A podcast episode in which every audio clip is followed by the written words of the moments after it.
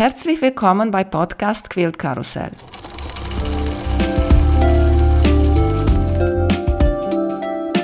Mein Name ist Emanuela Jeske.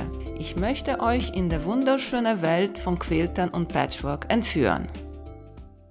Heute dabei bei Podcast Quilt Karussell Elke Kürves von Needle Engine. Hallo Elke, wie geht's dir? Hallo Emanuela, mir geht's sehr gut und ganz herzlichen Dank für deine super schöne und so liebe Einladung.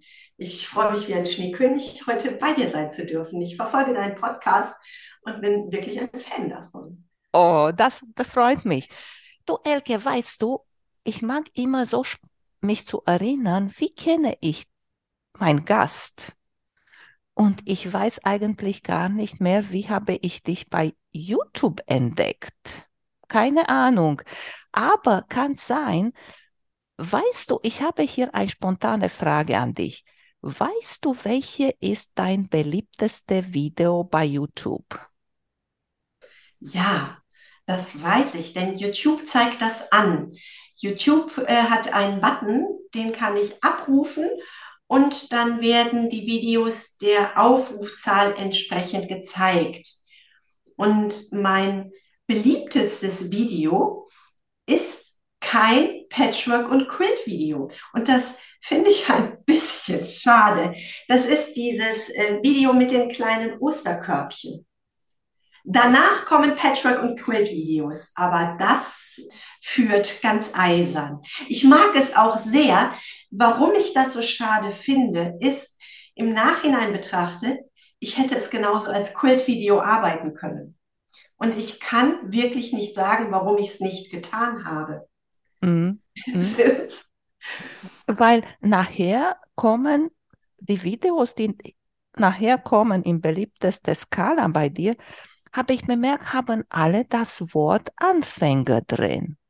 Und ich habe mich auch überlegt, ob ich dich hier so irgendwie gefunden habe, weil eigentlich bei mir, wenn ich google bei YouTube, kommen am meisten auf Englisch die Videos.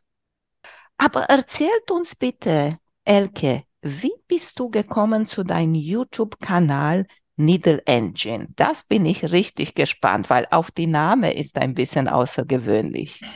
Ja, das ist ein, ein bisschen wüst entstanden. Die Idee war zuerst mal gar nicht da.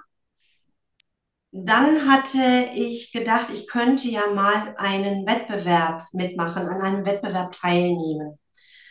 Finde ich es ja immer, ich meine, das kennst du, ich habe deinen wunderschönen Sonnenuntergang bewundert.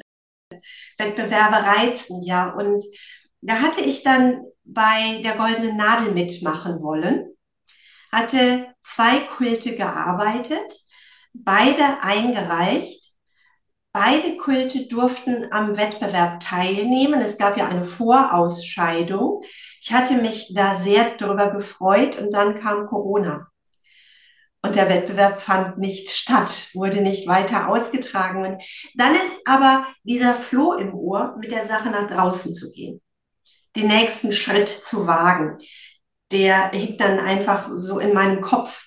Und ich bin hier auf dem Land in einer 30.000 Seelengemeinde. Dann kann man so sehen, die Kultgemeinde äh, besteht aus drei Personen. Yay, doch so viele. Und so war dann die Idee, das über YouTube zu machen. Dann müsste ich ja eigentlich ein Fenster in die Welt bekommen. Ein Fenster in die Quilterwelt. Das hat mich sehr gereizt. Dazu kam, dass in der Zeit hatten wir noch eine sehr aktiv betriebene Gold- und Silberschmiede, die man in der Zeit auch nicht richtig weiter betreiben konnte. Da war dann die Idee, vielleicht mache ich was auf Etsy. Die fragten nach einem kleinen Filmchen. Und da hatte ich dann ein ganz kleines Filmchen gemacht und dachte, na, wenn ich schon einen Film habe, warum soll ich damit dann nicht auch auf YouTube experimentieren? Und das ist dann auch der erste Film auf YouTube. Und was dann noch fehlte, war ein Name.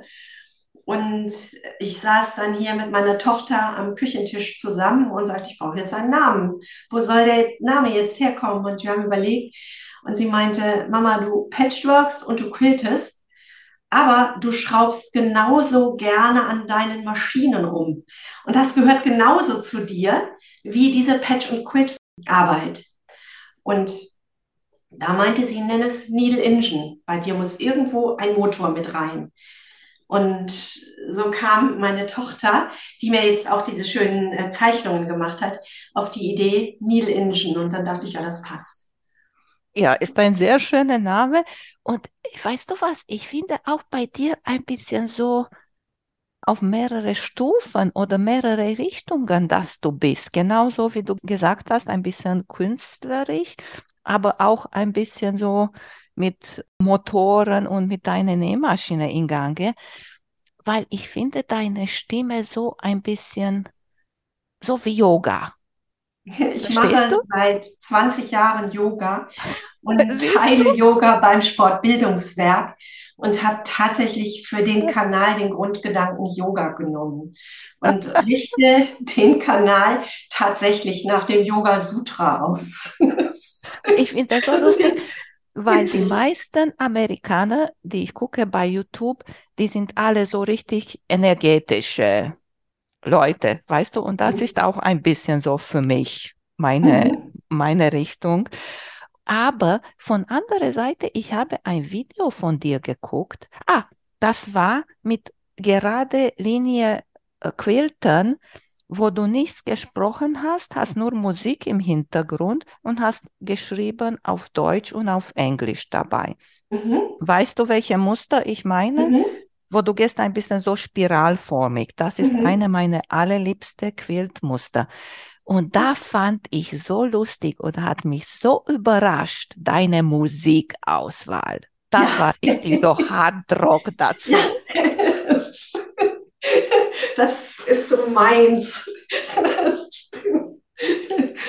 Besteht immer aus mehreren Polen. Und Wie kann ich mir das vorstellen? Magst du Yoga auf Metallic-Musik oder wie? Nein, Yoga mache ich tatsächlich nur auf meinem Atem. Liegt an meinem Lehrer, der sagt, du hast Musik dabei, du musst nur lauter atmen. wir haben eine, eine Musik, wir folgen einem Rhythmus. Und wenn wir das, was von außen kommt, ausblenden, dann ist die Möglichkeit, den Fokus zu setzen auf, auf, ganz, auf Dinge, die ganz nah da sind und ganz elementar sind, viel einfacher. Und eigentlich ist das genau das, was wir beim Quilten machen. Wir haben dieses Riesenstück gearbeitetes Stoff, dieses Quilttop. Und wir haben eine Idee von dieser ganzen Fläche. Und wir brechen diese Fläche herunter auf einen Block. Wir brechen diese Fläche herunter auf ein Stück von diesem Block. Wir brechen das weiter herunter auf ein einzelnes Element unserer Quilt-Idee, auf einen einzelnen Stich, auf den Blick auf unsere Nadel, um von diesem Punkt aus wieder nach außen zu wandern und größer zu werden und am Ende wieder das Gesamte zu betrachten. Und das ist etwas, das finde ich völlig faszinierend bei jedem mhm. Mal. Und tatsächlich habe ich da auch dann gar keine Musik dabei, sondern nur den Sound der Nähmaschine. Mhm. Das hast du sehr schön erzählt. Aber weißt du was? Das hat ein bisschen auf eine andere Seite, die vielleicht nicht so gut ist. Und das meine ich, weil wir da so konzentriert sind auf dieses Stück, auf diese Nähte, wie du sagst, auf diese Block, wenn etwas nicht so richtig ist, wie dann sein sollte, dann nährt uns diese Fehler, sagen wir, und wir wollen das rausnehmen oder wir wollen das perfekt machen. Und das ist nicht gut. Ja, das, das ist dann das nächste, der Umgang mit dem Fehler. Wie begreifen wir einen Fehler? Zunächst einmal haben wir die Idee, ein Fehler ist etwas, das haben wir falsch gemacht. Aber die Frage ist ja, ist ein Fehler etwas, das wir falsch gemacht haben? Oder ist ein Fehler etwas, das irgendwie entsteht? Ein, ein Chaos-Moment, ein, ein, eine spontane Sache. Etwas, was wir übersehen haben. Vielleicht ist die Maschine mit uns durchgegangen, vielleicht waren wir wirklich zu fixiert auf einen Moment. Aber da ist etwas anders als unsere Planung das gewünscht hätte. Und die Frage ist, ist dieser Wunsch, wir wollten es anders, die Idee, jetzt ist es ein Fehler? Oder ist nicht viel eher dieser wahrgenommene Fehler eine Option? Da ist etwas anders und etwas, das anders ist, inspiriert uns ja auch wieder. Wie ist es, diesen Fehler wahrzunehmen, diesen Fehler wirken zu lassen, ihn aufzunehmen als eine spontane Gestaltung, äh, was auch immer, als etwas, das einfach passiert ist. Und zu sehen, wo treibt uns das hin, wenn wir das nicht abstempeln als falsch, sondern annehmen als Option. Dann kann da etwas ganz Neues raus entstehen. Es ist ein ganz spannender Moment dann, wenn man das zulassen kann. Das kann man nicht immer, das ist mir klar. Aber vielleicht sind da Momente, wo man es kann und sehen kann, wo bringt mich das hin. Mhm. Ja, ich sage immer, man lernt man davon und man lernt man nur von weitermachen und von trennen lernt man nicht, weißt du? Ja. Aber du, wir haben jetzt hier über viele Sachen gesprochen, aber du hast uns nicht erzählt, wie hast du eigentlich mit Nähen und Quiltern angefangen? Also wie ich mit Nähen angefangen habe, ist eine sehr, heute finde ich, sehr witzige Geschichte. Und zwar war ich auf einer Schule, da war Nähen ein Pflichtfach. Und ich fand Nähen furchtbar, denn es war ein Pflichtfach.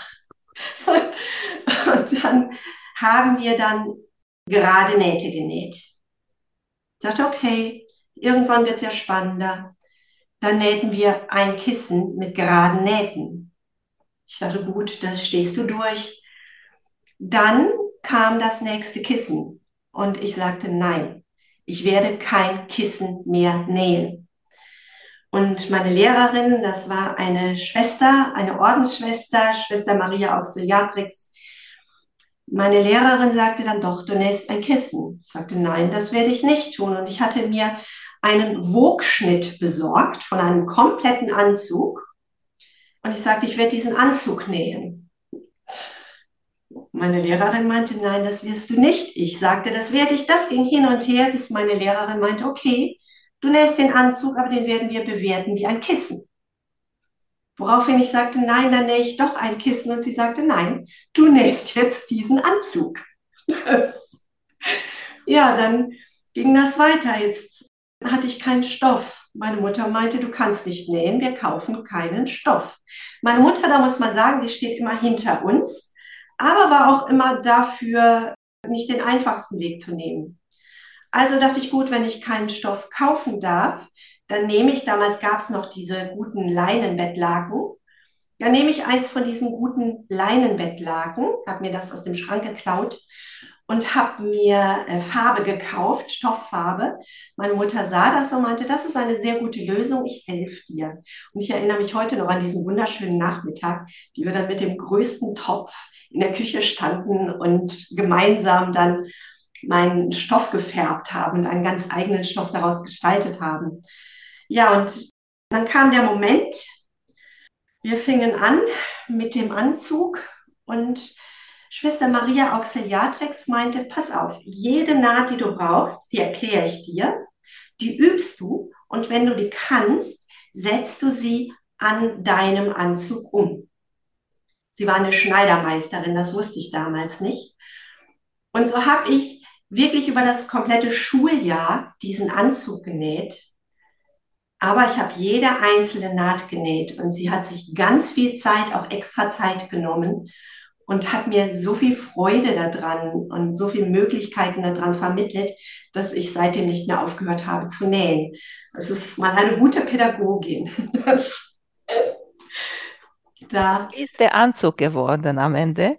Sehr gut. Ich habe ihn sehr, sehr lange als Hausanzug zu Hause getragen. Mhm. Also er war wirklich nicht einfach. Damals waren die Wogschnitte ja noch nicht abgestuft auf Schwierigkeitsgrade. Ja, aber ich habe ihn wirklich sehr lange getragen. Dann kam aber eine Zeit, da wurde ich sehr ungenau. Ich nähte immer schneller. Und mir gefiel meine unpräzise Arbeit nicht mehr. Und ich dachte, irgendein erzieherischer Moment muss dahin, der, den brauche ich jetzt, der mich wieder veranlasst, präzise zu nähen. Und mein Blick wanderte immer zu den Patchworkern, die so diese wunderbar tollen Kanten und Ecken hatten. Und dann dachte ich, gut, du machst eine Patchwork-Arbeit nur, um dich zu erziehen, um dich wieder auf gerade, ordentliche Arbeiten zu fokussieren.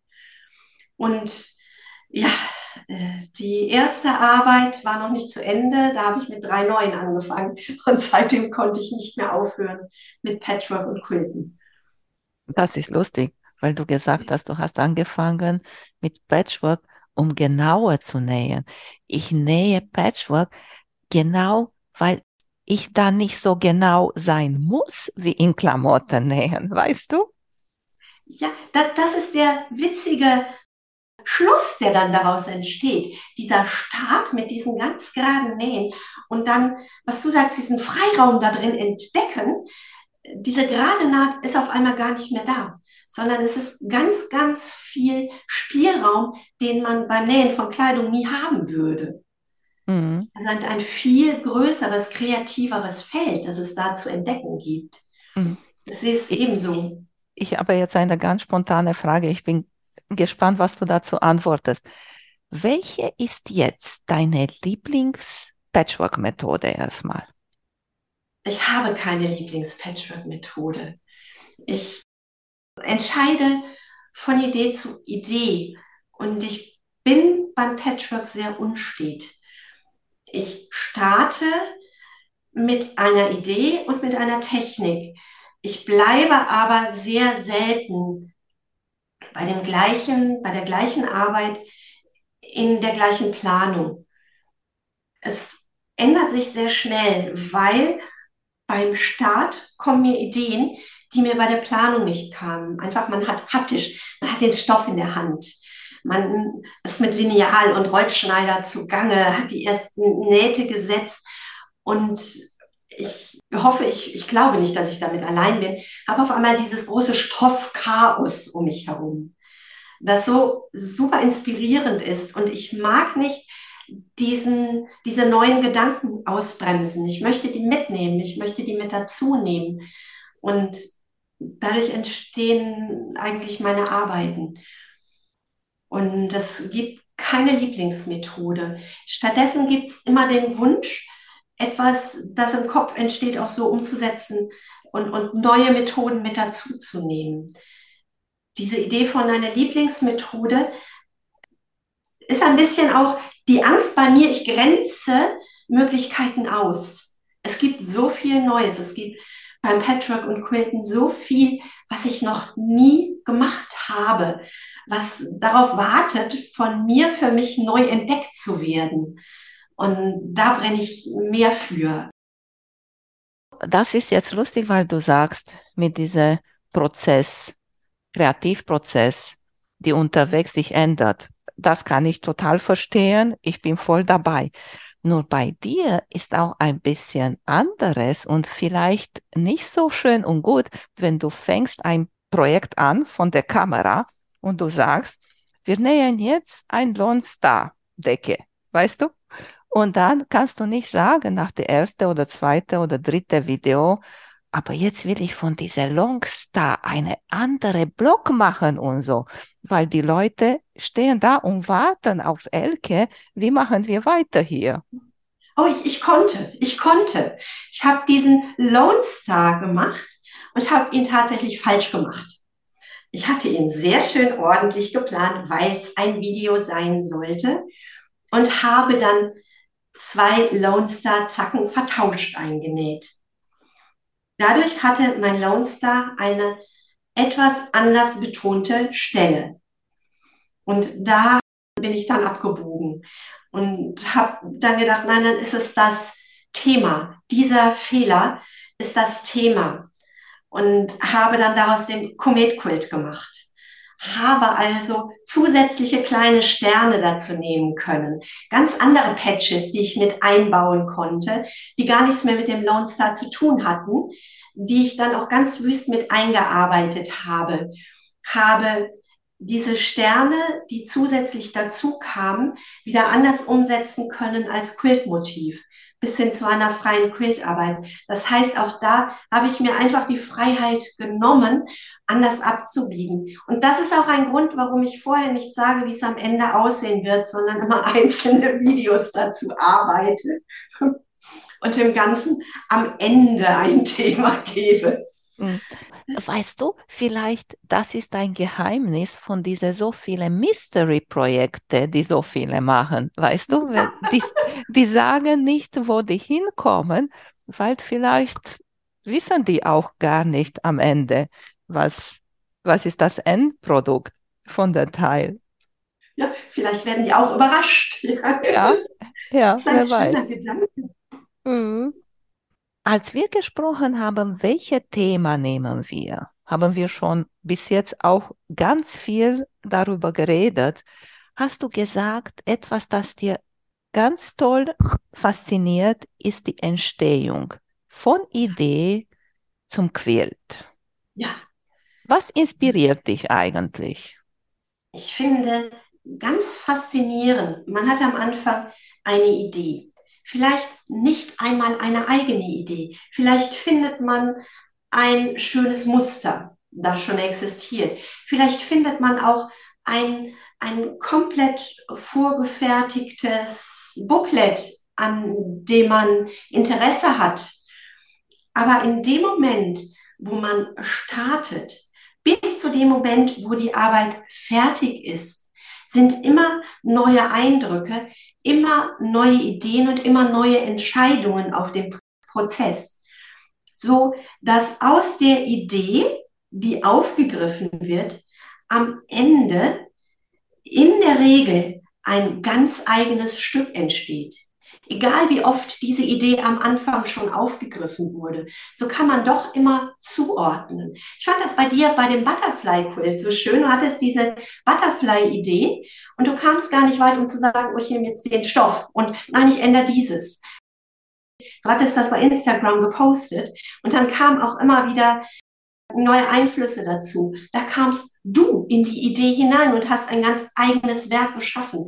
Und diesen kreativen Prozess, den finde ich sehr faszinierend und ich mag es, diesen Prozess in Videos festzuhalten. Es ist auch ganz oft ein Moment da, da arbeite ich zumindest mein Quit gar nicht weiter, weil ich finde diesen Zustand, diese Optik sehr, sehr schön.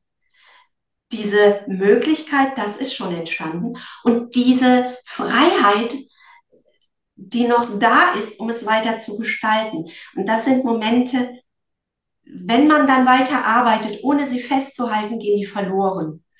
Und ich mag es, diese Momente festzuhalten. Ich mag es, sie immer wieder aufzugreifen und diesen Entstehungsprozess, der das Ganze dann so individuell gestaltet und, und zu einem ganz eigenen Projekt macht das ist einfach meins. Das, das, mag ich sehr. Und es ist ja auch, was ist eigentlich eine Idee? Wo kommen die Ideen her?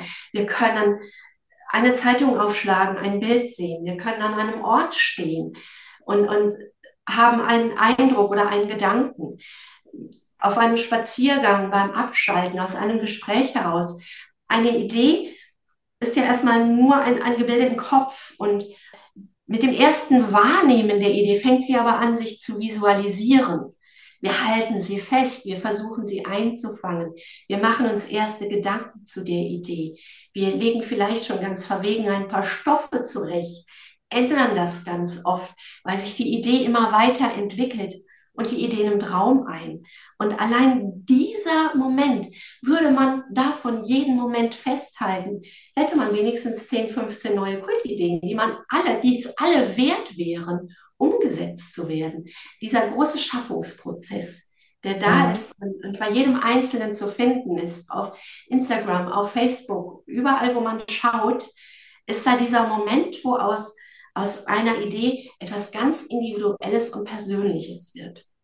Und dann dein YouTube-Kanal ist so ein bisschen wie ein Tagebuch für dich. Ein visuelles Tagebuch, auch, ja. mit was du das gemacht hast und wie du zu dem Endprodukt kommst. Jetzt habe aber ich eine Frage an dich.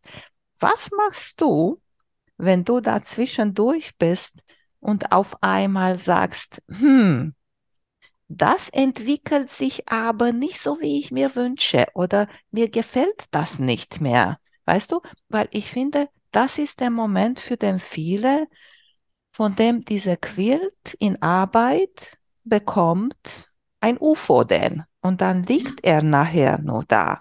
Was machst du in diesem Moment? Wie belebst du diese, diese Projekt wieder? Das ist ein Moment, wo ich immer meinen Hut vor meiner Familie ziehe. Man sieht, es ist nicht mehr so, wie man sich das vorgestellt hat, aber es ist auch wieder zu Beginn nur ein Gefühl. Ich kann nicht sagen, es liegt an dem Stoff, es liegt an der Linie. Ich habe es noch nicht greifbar. Ich weiß nur, es geht nicht mehr in die Richtung, die ich wünsche. Und ich habe mir da zur Angewohnheit gemacht, ich hänge den Quilt auf. Ich habe mir eine extra große, festere Wand gemacht, die ich ganz flexibel an eine Wohnungstür hängen kann. Und die hänge ich genau an die Tür, durch die ich möglichst oft muss, so wie meine Lieben auch. Also müssen meine Lieben damit leben, dass dann vielleicht zwei, drei Wochen dieser Quilt an der Türe hängt, bis ich weiß, was funktioniert da nicht. Warum mag ich das nicht? Also ich lege ihn nicht weg, sondern ich führe ihn mir vor Augen. Und eine ganz witzige Geschichte, die dabei so entstand, war, ich kam dann irgendwann durch den Raum und mein Mann und meine Tochter standen beide vor dieser Tür und guckten den Quilt an, der dann gerade da hing und diskutierten, warum ich ihn wohl dahin gehängt habe und was mir wohl nicht gefällt. ja, und dabei ist dann tatsächlich auch der Knoten geplatzt. Also ich habe da das Glück, dass meine Lieben das auch mitmachen und akzeptieren. Wie gesagt, ich fühle ihn mir vor Augen. Ich möchte wissen, warum funktioniert er für mich nicht mehr. Ja, das ist eine sehr schöne und interessante Idee. Welche Methode möchtest du noch mal unbedingt nähern? Hast du gesagt, dass du hast noch mal so viele vor? Ja, was ich gerne mehr mit einbinden möchte, sind Tapanto-Ideen.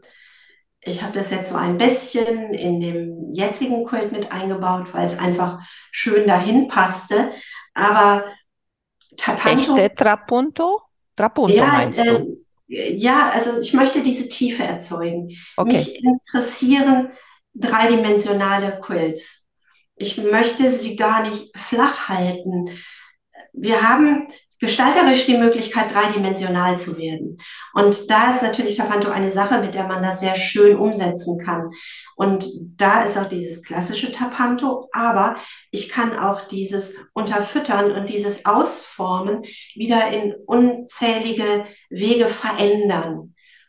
Und das ist, was gerade in meinem Kopf Raum fordert, um da halt wirklich dreidimensionale äh, Quilte entstehen zu lassen, die sich dann auch noch quilten lassen. Mhm. Ich weiß noch nicht, wo es mich hintreibt. Keine Ahnung. Aha, wirst du das richtig so traditionell machen mit Stopfen? Weil eigentlich das würde so gestopft und dann die extra Vlies rausgeschnitten und so. Oder diese Abkürzung, wo du erst was ganz toll quiltest und dann rundherum nicht so viel und dann hast du auch so einen 3D-Effekt. Ich möchte gerne das ganz unterschiedlich machen.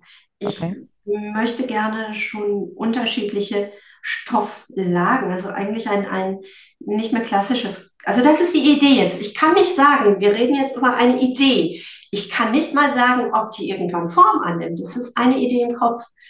Und von, von diesem klassischen Sandwich weggehen, dass ich unterschiedliche Lagen nehme. Stoff, eine Füllung, Stoff, eine andere Füllung, Stoff und diese anderen Füllungen auch schon anders verteilt habe, so dass ich von Grund auf schon eine unebene Fläche kreiere, um dann nachher auch diese Stopftechnik mit dazu zu nehmen, um eben noch mehr Lagen aufzubauen. Also mein Kopf dreht gerade da ab und wo er mich hindreht und wo er mich da landen lässt und was davon realisierbar ist, ich weiß es nicht. Mhm. Aber es ist halt die Idee. Ja, richtig. Sehr schön, Elke. Erzählt uns bitte nochmal, wo du überall zu finden bist. hauptsächlich auf YouTube und auf eben dem Kanal Needle Indischen. Dann bin ich auf Facebook, habe da auch eine kleine eigene Gruppe gegründet, die Quilt Patch and Pattern Gruppe. Ich bin aber im Moment sehr wenig da, weil ich dachte, ich hätte viel mehr Zeit, um alles umzusetzen und muss mich da bei meinen Lieben bei Facebook wirklich entschuldigen, dass ich im Moment da rar bin. Nichtsdestotrotz, ich bin da und möchte das auch wieder weiter aufbauen. Und ein bisschen was auch bei Instagram. Und das ist dann auch schon alles, weil einfach YouTube viel, viel mehr Raum fordert, als ich ursprünglich gedacht hatte. Ja, und ich denke, das ist auch, ich höre von ganz vielen, es ist gut, dich auf eine Seite und auf ein Ding zu fokussieren und deine Spur zu finden, ehrlich gesagt. Und ich finde, dass deine Spur ist einfach YouTube mit ganz vielen Videos für alle, die Freihandquilten mit der Nähmaschine lernen möchten. Dass du hast da so viel von Lineal, von Freihandquilten, sehr, sehr viel und sehr, sehr schön erklärt. Dankeschön, das ist super lieb. Das freut mich sehr. Ein großes Kompliment. Dankeschön. Ja, ich habe gestern ganz viel gebügelt hier und dann dabei auf den großen Fernsehen habe ich dich angemacht und dabei geguckt und oh. fand ich richtig schön. Ach, das freut mich. Ganz, ganz herzlichen Dank. Ich mache es mit äh, deinem Podcast so. Wenn ich näher, habe ich den sehr oft an. Beim Entwerfen sehr viel. Und es sind auch sehr viele inspirierende Momente dabei. Das, das freut mich. Siehst du, wir ja. haben uns gleichzeitig auf dem Schulter geklopft und das ist auch sehr gut so. Ja, das ist sehr schön. Ja, sehr schön, Elke. Hat mich sehr gefreut, dich besser kennenzulernen und von deiner wunderschönen Geschichte zu hören. Und ich wünsche dir viel Erfolg bei deinem YouTube-Kanal. Auch nochmal ganz herzlichen Dank von mir und alles Gute. Ich danke dir. Tschüss. Tschüss. Vielen Dank für euer Interesse an meinem Podcast Quiltkarussell. Ich würde mich freuen, wenn ihr meine Folgen bei eurem Liebling-Podcast-Anbieter anhört. Wenn ihr Fragen und Empfehlungen zu meinem Podcast habt, bin ich bei Facebook als Quiltkarussell erreichbar oder via E-Mail unter quiltkarussell.gmx.de. Bis zum nächsten Mal, eure Emanuela von Quiltkarussell.